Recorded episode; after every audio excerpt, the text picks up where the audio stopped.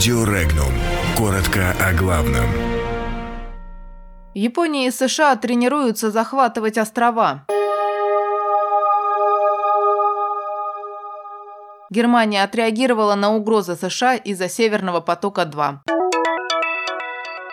Президент Украины призвал Русскую Православную Церковь показать Томас. Совместные учения по захвату острова провели японские и американские войска.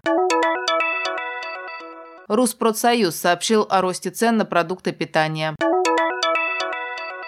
Граждане России рассказали о планах на отпуск.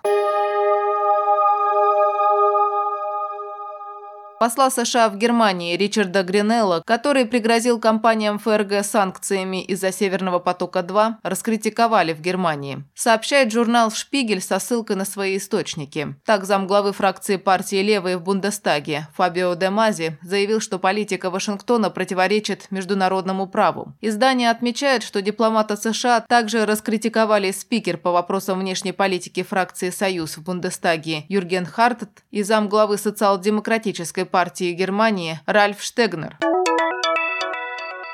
Русской православной церкви, чтобы доказывать свою каноничность, нужно показать Томас, заявил президент Украины Петр Порошенко. По его словам, закрывать двери храма Божьего перед жителями Украины никто не вправе, а также определять, кто канонический, а кто не канонический. Ранее представитель Константинопольского патриархата на Украине, архиепископ Памфилийский Даниил заявил, что украинскую раскольничью церковь в скором времени могут признать православные церкви Греции и Румынии.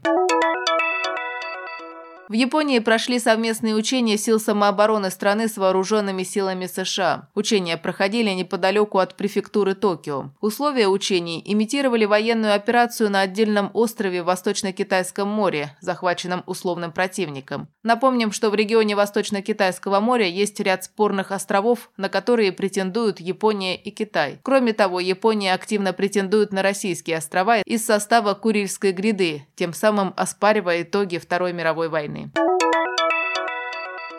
первом квартале 2019 года в России может произойти рост цен на продовольственные товары. Об этом заявил исполнительный директор Ассоциации производителей и поставщиков продовольственных товаров Руспродсоюз Дмитрий Востриков. Он пояснил, что повышение ставки НДС отразится не только на отпускных ценах продуктов, но и на всей цепочке производства, стоимости сырья, оборудования, упаковки и прочего. Таким образом, рост ставки НДС всего на 2% может привести к росту себестоимости продуктов продукции от 4 до 12%. Еще одним важным фактором является цена на горюче-смазочные материалы.